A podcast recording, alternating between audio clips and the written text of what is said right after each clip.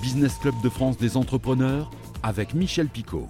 Bienvenue dans le Business Club de France des entrepreneurs. Nous allons skier aujourd'hui, mais skier comme des champions avec un exosquelette qui s'appelle Ski Mojo. Allez, c'est parti tout d'abord pour le sommaire. Notre invité aujourd'hui, Gabriel Castelin, l'un des créateurs des Ski Mojo, c'est un exosquelette pour skier et c'est unique.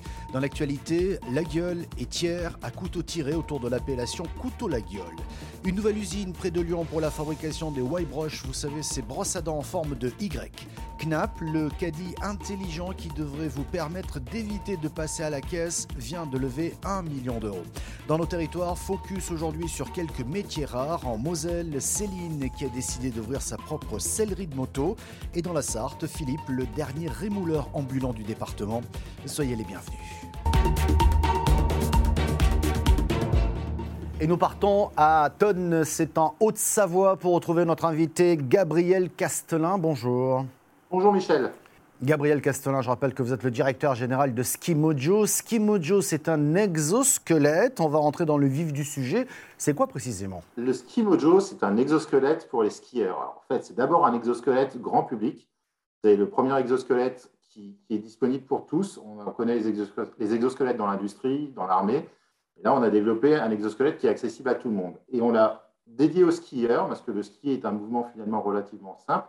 Et donc, c'est finalement une sorte de dispositif intelligent qu'on vient passer sur les jambes du skieur le matin, qu'on peut mettre soit à l'extérieur du pantalon si on veut le montrer, soit par-dessous le pantalon si on veut le garder invisible, et qui va finalement euh, améliorer le ski, le rendre plus agréable, soulager les douleurs pour ceux qui en ont et énormément augmenter l'endurance des skieurs. Alors on est bien d'accord, c'est pour faire du ski, on ne peut pas marcher avec, et si j'ose dire, marcher avec Ski Mojo, ça ne marche pas du tout, hein, c'est bien ça? Alors aujourd'hui, en effet, c'est pour le ski au sens large, ski de randonnée, euh, snowboard, télémarque, enfin tout ce qui glisse sur la neige.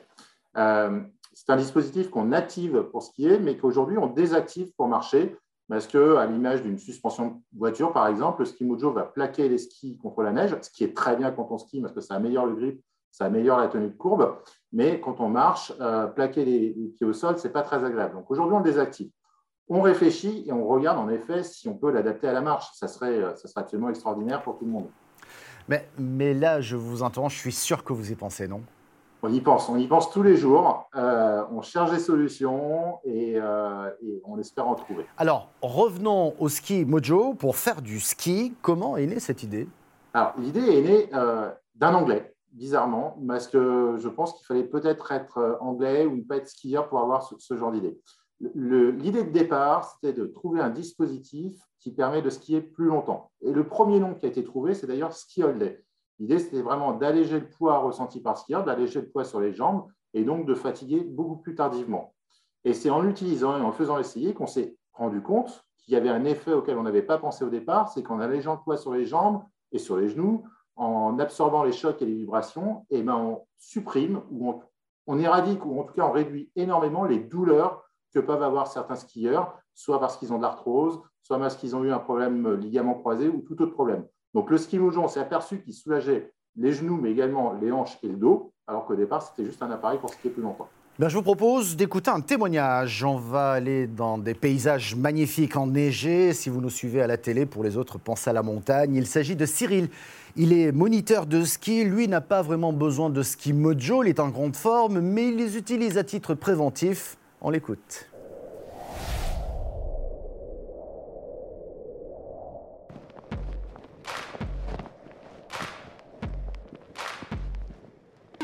Moi, je suis moniteur de ski. Ça, fait, euh, ça fait une quinzaine d'années que, que, je donne des cours de ski et, euh, là, je suis au Grand Bornand. Ça fait 5-6 euh, ans que j'utilise. J'utilise tous les jours, tous les jours en enseignement pour skier pour moi. En haut, tu le connectes en bas. Tu as un petit, un petit crochet, une petite pointe sur la chaussure. Un espèce de petit baudrier que tu enfiles sous les fesses. Et puis voilà, ça se connecte, ça s'enlève facilement.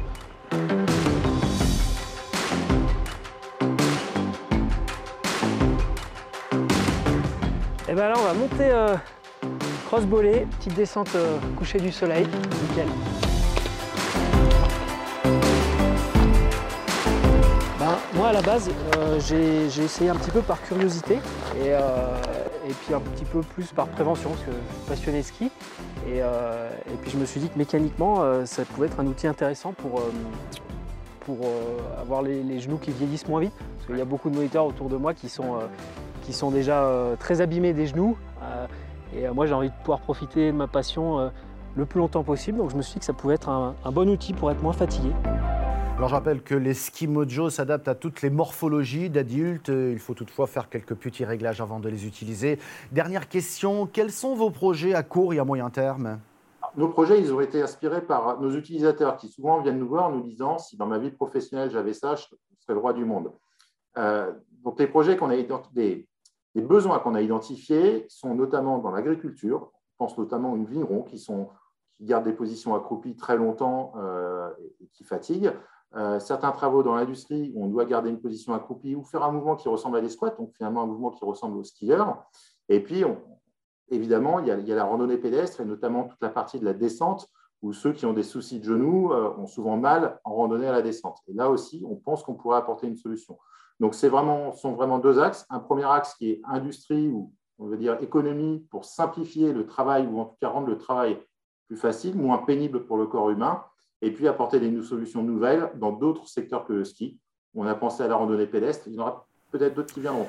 Merci beaucoup, Gabriel Castelin, d'avoir été notre invité. Et tout de suite, c'est l'actualité de nos entreprises dans nos territoires. Dans l'actualité cette semaine, les couteliers de La Gueule en Aveyron sont vent debout contre les couteliers de Thiers dans le Puy-de-Dôme. Il y a quelques semaines, l'INPI avait accordé l'indication géographique couteau La Gueule, mais celle-ci couvre les couteaux produits à La Gueule et ceux produits également à Thiers, d'où la colère de La Gueule. Le syndicat des fabricants aveyronnais du couteau La Gueule vient de déposer un recours en justice contre cette décision. À Thiers, on tente plutôt de calmer le jeu. Le fabricant lyonnais de la Y-Brush, la brosse à dents en forme de Y que nous avions reçue dans cette émission, connaît un succès important. Plus de 20 000 brosses à dents vendues en quelques mois et une nouvelle usine de fabrication qui va voir le jour. 10 millions d'euros d'investissement dans ce bâtiment situé à Caluire-et-Cure en banlieue de Lyon. Incubé à Monacotech, Knapp, le super caddie intelligent vient de lever 1 million d'euros. Ce chariot connecté est capable de détecter vos courses déposées dans le chariot justement. Et c'est ce même chariot qui permet aux consommateurs de ne plus passer dans les caisses parce qu'il est capable de faire l'addition. Et son intelligence lui permet même d'éviter les fraudes. Ce chariot intelligent devrait débarquer en 2023 dans quelques grandes surfaces dans le sud de la France.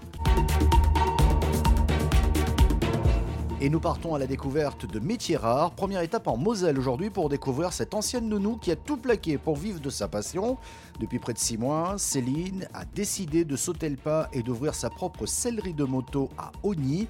Mais plus que le cuir, c'est le sky qu'elle apprécie travailler. Un reportage d'Anne-Sophie Grosse de Moselle TV. Donc là, j'ai pas mal de matières euh, différentes. Euh, par exemple, celle-ci, voilà, c'est un aspect euh, un petit peu, euh, un petit peu grainé qui, est, euh, qui agrippe bien et qui est très joli. Après, j'ai des matières qui se, qui se rapprochent, en fait, qui imitent, qui imitent vraiment le cuir. Par exemple, celui, celle-ci. Voilà, on a l'impression qu'on a du cuir et en fait, c'est du sky. Même si Céline travaille le cuir, ce qu'elle préfère, c'est le sky. Moi, j'aime beaucoup travailler le sky, je pensais pas que pour moi, ce n'était pas une matière noble.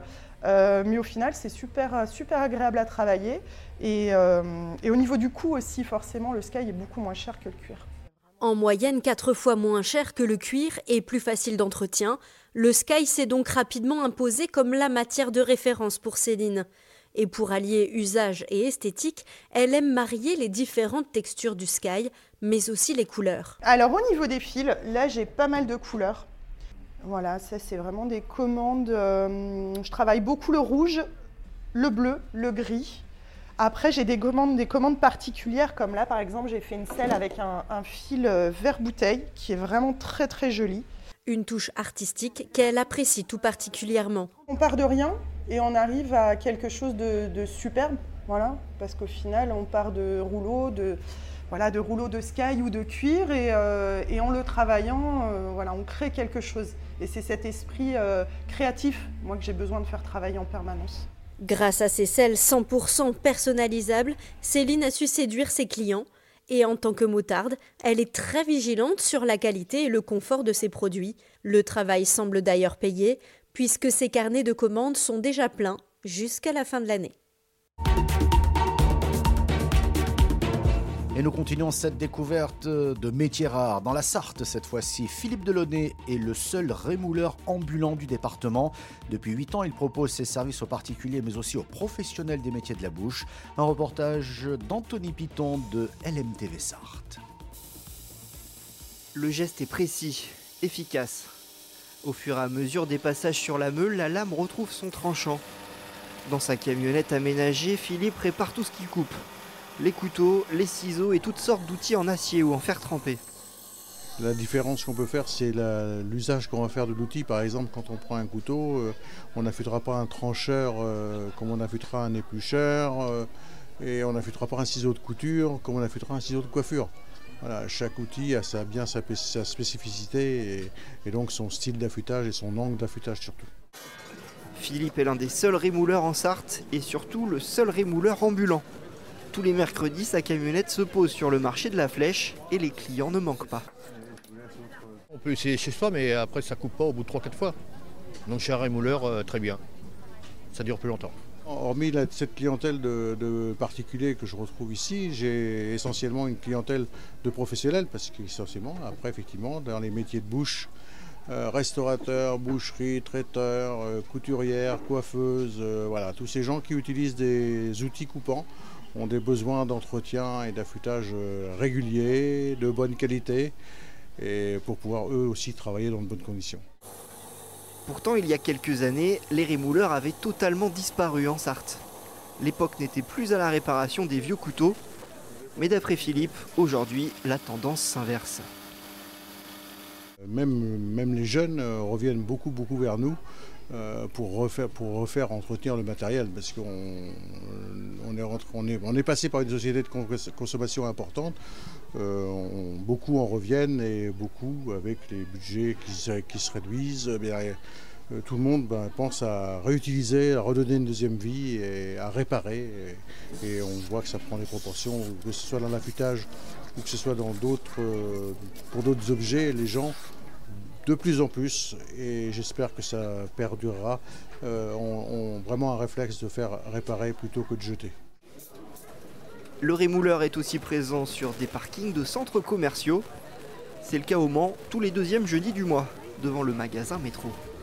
Merci beaucoup d'avoir suivi cette émission, disponible en replay vidéo sur le site de votre télévision locale, disponible en version audio puisque le podcast existe et il est sur toutes les bonnes plateformes, disponible également à la radio et je salue tous nos auditeurs. Merci de votre fidélité, on se retrouve la semaine prochaine.